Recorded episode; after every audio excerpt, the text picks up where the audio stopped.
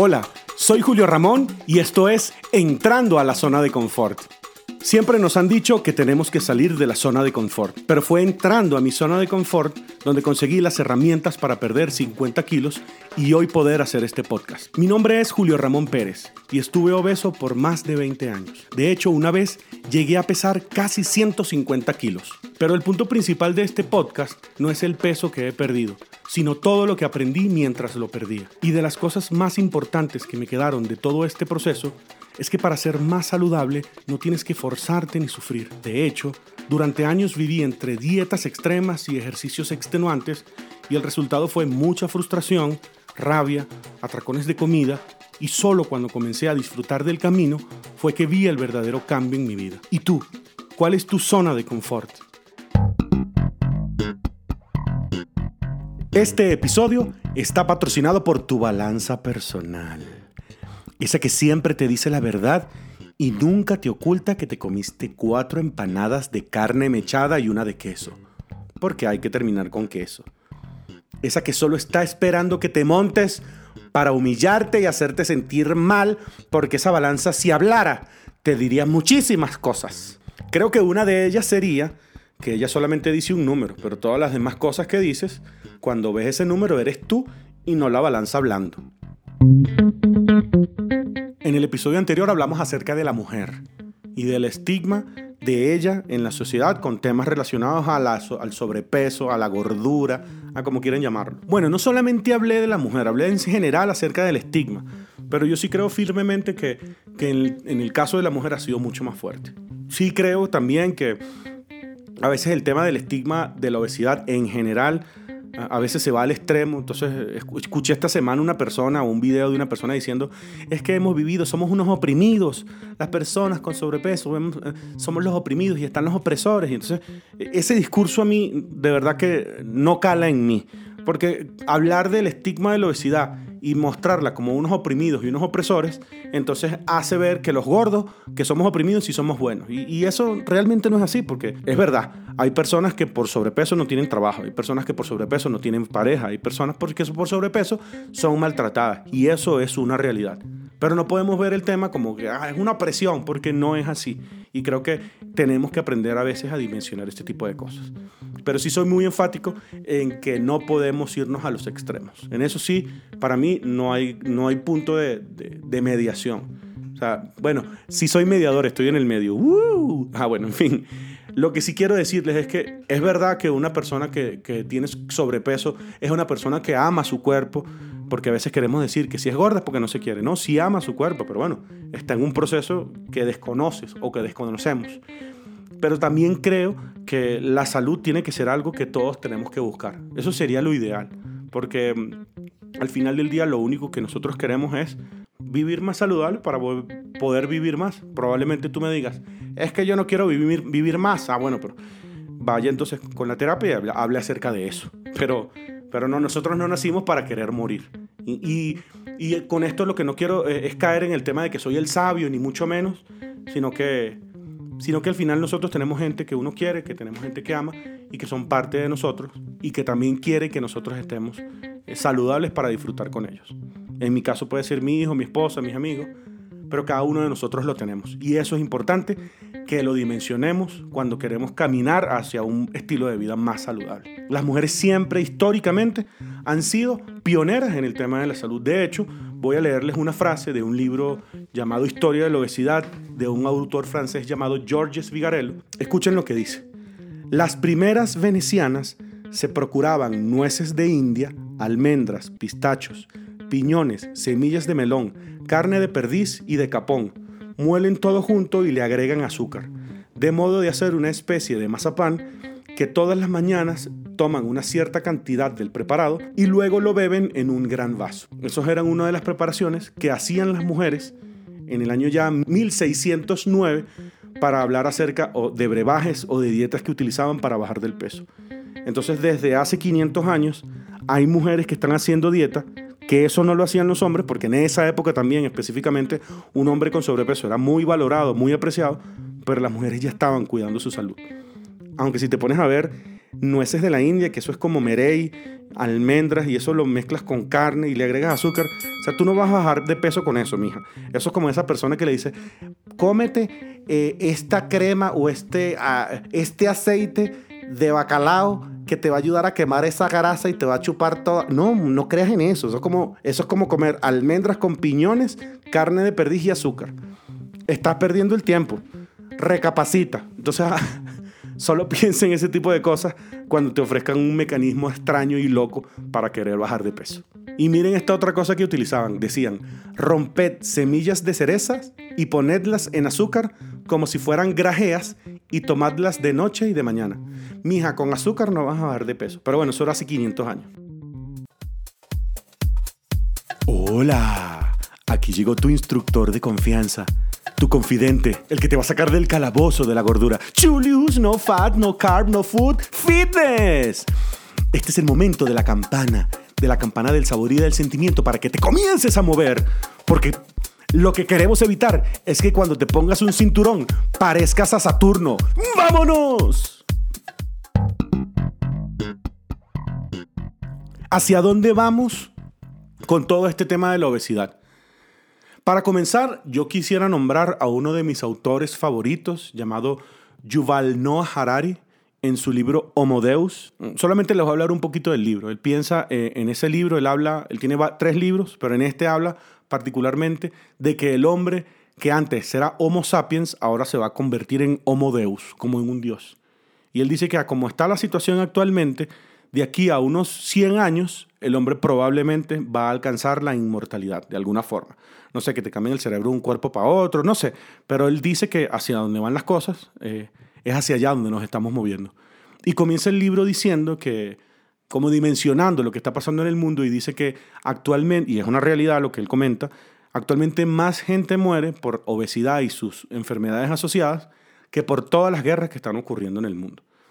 Y aunque a nosotros nos da miedo, por ejemplo, que, que lleguen los talibanes a, a, gobernar un país o que hayan guerras o que se desaten eh, problemas sangrientos en el mundo, eh, lo que ocurre en las mesas de todos nosotros y, y en nuestras bocas y en nuestros estómagos está haciendo más daño y está matando más gente que cualquier otro conflicto sangriento. Y, eso es importante que lo veamos porque, miren, si hay algo que, es un debate actualmente, es el tema de, la obesidad y de, y de la estética.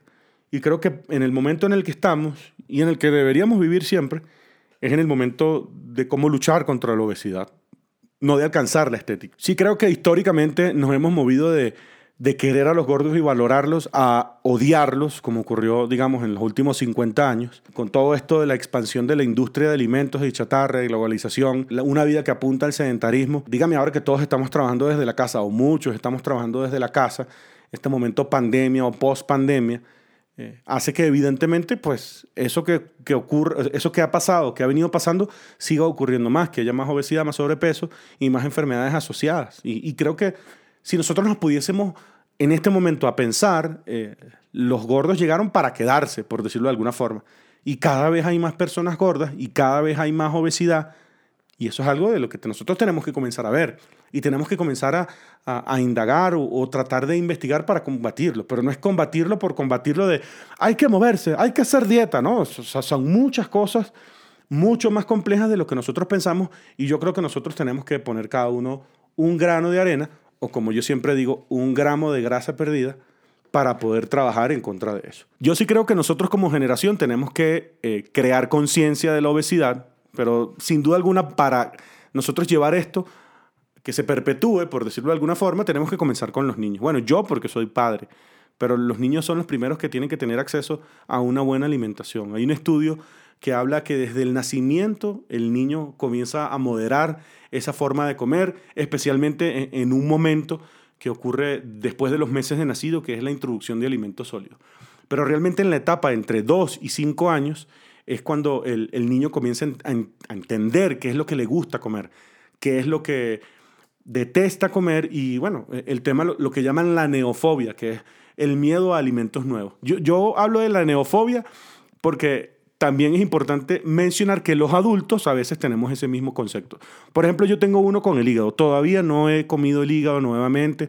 Ese trauma sigue dentro de mí, carcomiéndome sin tratarlo. Pero tenemos que enseñarle a nuestros hijos y a las nuevas generaciones a aprender a comer de todo. Mi hijo cuando tenía tres años, cuatro años, eh, comía solamente pollo y papas prácticamente. Pero gracias a la pandemia, que yo comencé a cocinar en la casa, él tuvo un cambio radical, que ahora le encanta comer sopa de brócoli, que no es que, no es que ahora le encanta comer ensalada y todo eso, tampoco así. Ah, yo, yo a veces veo a los papás que, que, tienen unos niños que tienen dos años comiendo alcachofas y yo, ay Dios mío, pero ¿cómo lo hace? Pero sí es importante que nuestros hijos comiencen a crecer comiendo todo tipo de cosas. Y por ejemplo, mi, hijo ha probado la lechuga y, le gusta y le he servido en varias ocasiones lechuga. No es que tiene que comerla todo el tiempo, pero tenemos que introducir a nuestros niños a comer de todo tipo de comidas. ¿Por qué? Porque ahí es donde comienzan a nacer las generaciones.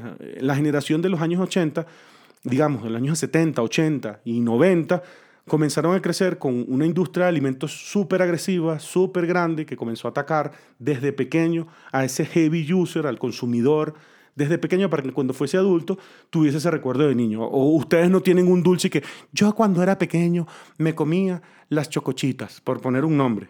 Y ahora la como y la disfruto. Bueno, claro, si tú desde pequeño te acostumbraste a comer solamente chocolate, cuando seas mayor vas a disfrutar eso muchísimo más.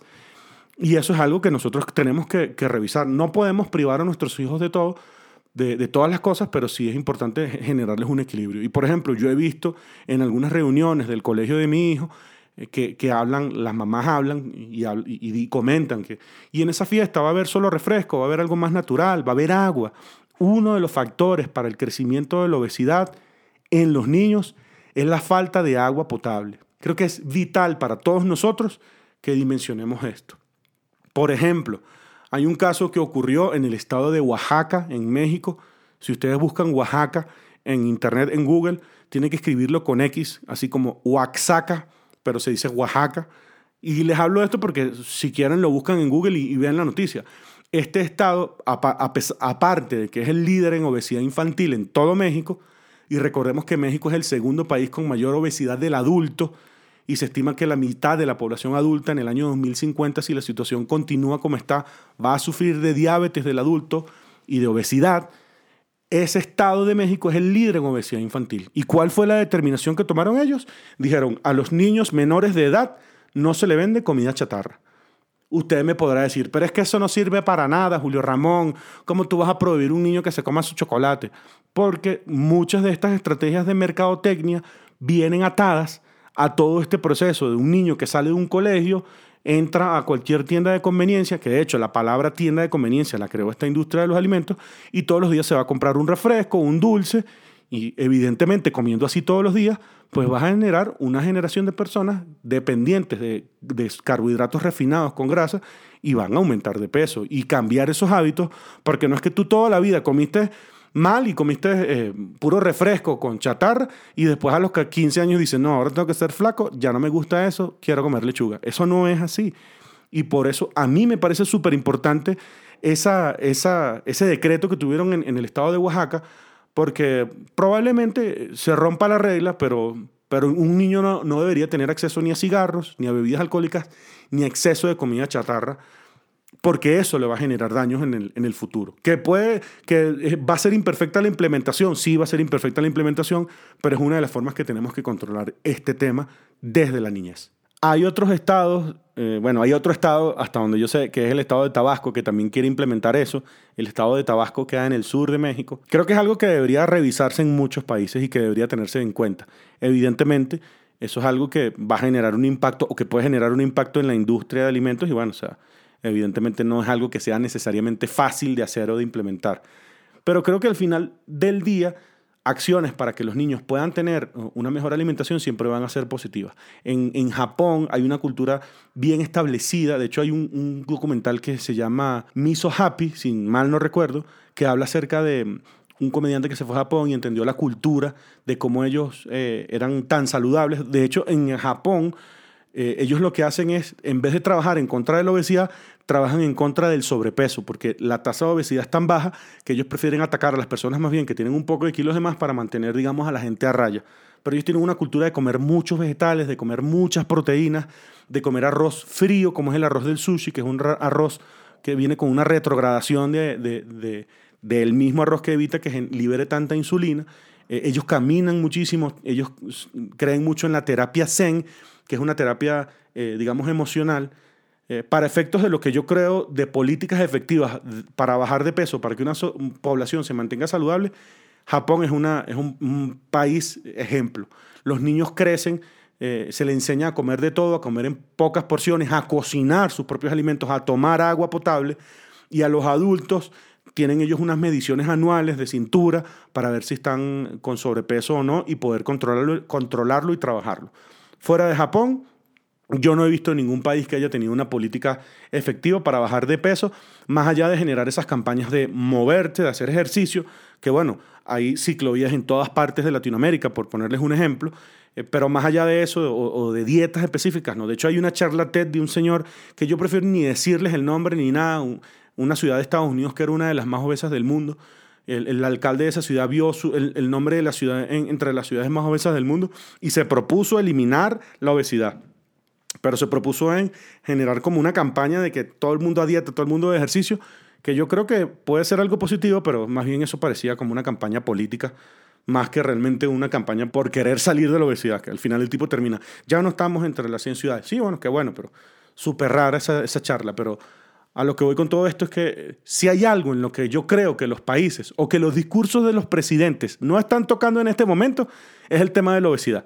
Y ustedes me dirán, ¿y qué es lo importante de eso? Es súper importante. Así como tú quieres hablar del cambio climático, también tienes que hablar acerca del tema de la obesidad, porque en el futuro vas a tener personas con más gastos clínicos, con menos movilidad y probablemente en cierto sentido menos productivas. Evidentemente la tecnología ha hecho que, que la persona no, no, no tenga que mover el cuerpo y ganar o vivir acerca de lo que hace una computadora pero sin duda alguna las ciudades tienen que comenzar a adaptarse cada vez más a que las personas caminen y no estén por lo menos en un carro. Como yo siempre les he dicho, la única herramienta tecnológica que llegó para darnos vida y alegría fue el elevador, el ascensor, porque subir escaleras no es de Dios, pero bueno, sí tenemos que movernos y tenemos que caminar. Y creo que una de las políticas, o creo que una de las cosas que nosotros deberíamos ver en el discurso de un presidente está relacionado a eso, de cómo va a hacer que su población tenga mayor acceso no solo a la salud como o como clínicos o hospitales, sino a una salud preventiva y como a mejores alimentaciones, a mejor acceso al agua potable para niños. Y aunque suene como político, pues esas son las cosas que nosotros tenemos que comenzar a exigir de nuestros futuros candidatos. Otras medidas están relacionadas al etiquetado de los alimentos, pero el etiquetado es algo bastante complejo, porque muchas de las cosas que nos muestran los, los alimentos eh, eh, son, digamos, calorías, y nosotros no deberíamos solamente dejarnos llevar por las calorías, sino también entender cuál es la tabla completa alimenticia y qué es lo que tiene de carbohidratos y de grasa.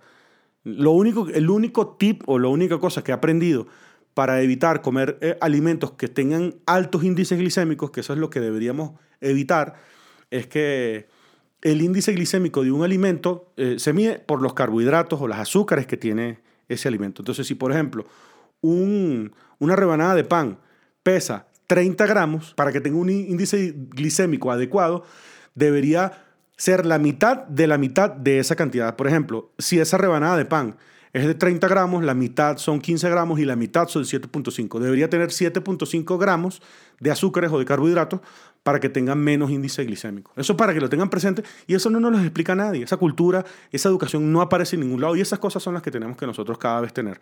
Hay países que le han eliminado, como Chile eliminó la, los muñequitos a los cereales para que no sean tan atractivos para los niños. Este, volviendo al tema de los niños, hay, aquí en México cambiaron el etiquetado que a mí no me gusta, porque al final todo es exceso de azúcar y exceso de grasa o exceso de sodio. Y al final nosotros tenemos que saber qué es lo que ocurre más allá que diga exceso o no exceso.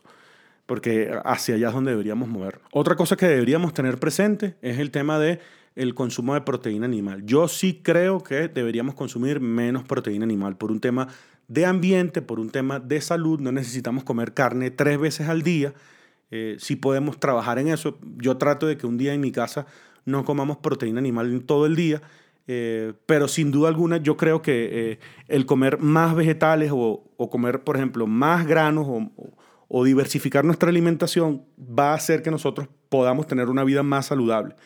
porque a veces nos quedamos enfrascados en que yo soy carnívoro, yo solo como carne. Come carne todo lo que quieras, pero trate de diversificar esos alimentos y no solamente comer carne, porque la carne también viene con un factor de grasa, a menos que te guste comer carne sin grasa todos los días, que eso es bastante difícil, pero porque a quién le gusta comer una carne seca ahí todo el tiempo, o sea, eso tampoco es así.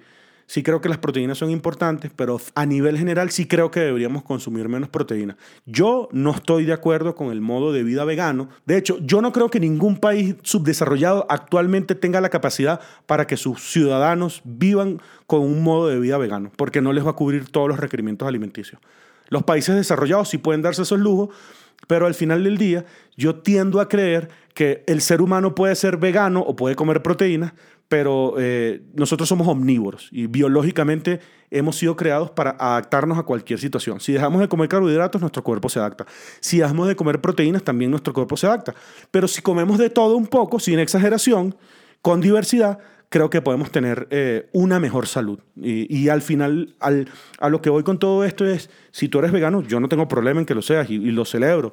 Y, y si eres saludable, pues muchísimo mejor pero sí creo que la proteína animal no, no se escapa. De hecho, los ácidos grasos del cerebro pareciera ser que vienen de proteínas de los moluscos, de los, de los camarones, de, de todos los frutos del mar.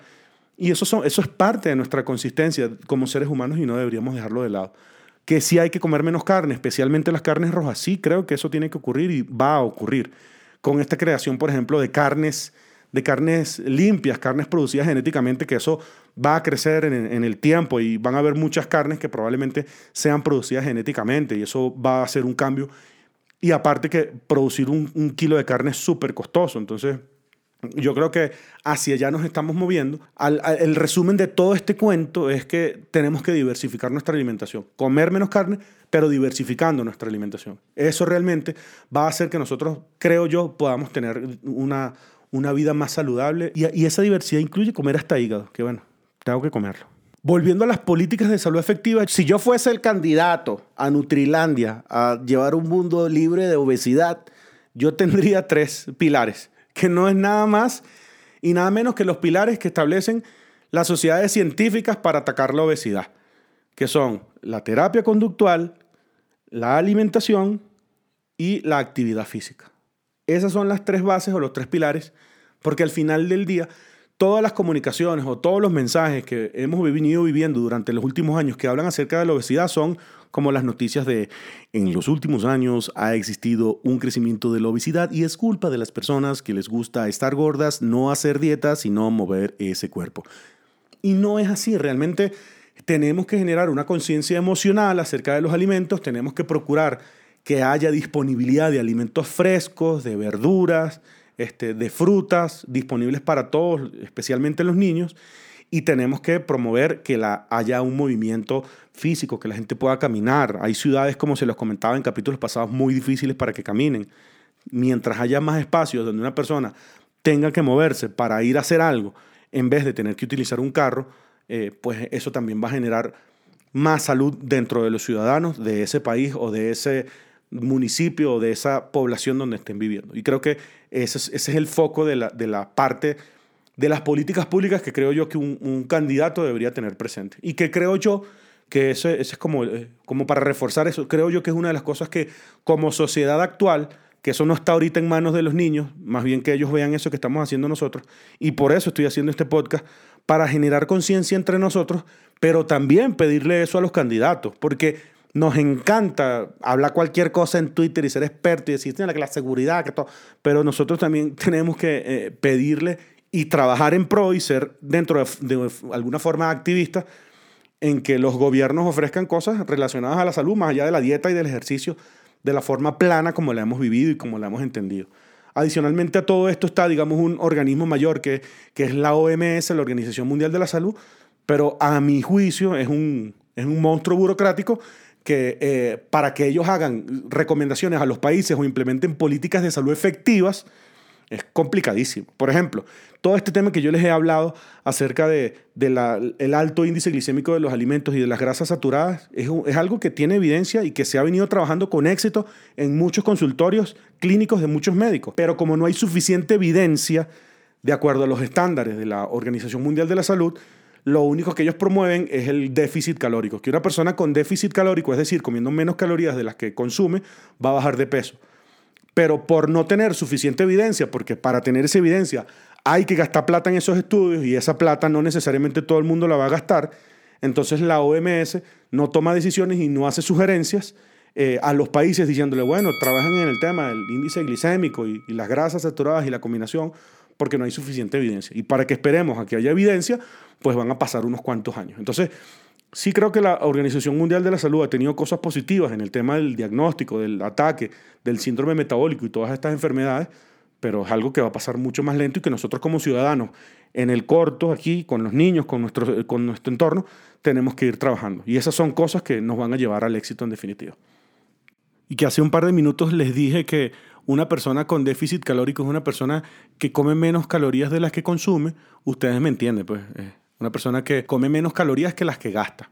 Pero bueno, solamente para hacer ese inciso, porque yo me emociono hablando y después entonces se me, se me olvida aclarar el punto. Pero ¿cuál es mi sueño? Porque más allá de decir qué es lo que tenemos que exigirle a los candidatos, tú, candidato, tú, bájanos de peso, no, más allá de eso, ¿cuál es mi sueño? Mi sueño es que volvamos al verdadero gimnasio. Julio, ¿qué es el verdadero gimnasio? Bueno, el gimnasio de los griegos, porque los griegos, como se los he comentado en algún episodio pasado, el gimnasio para ellos era un centro de educación, pero no solamente educación física, sino de educación integral. Ahí tú formabas todo tu ser. Pero bueno, la pasabas desnudo la mayor cantidad del tiempo.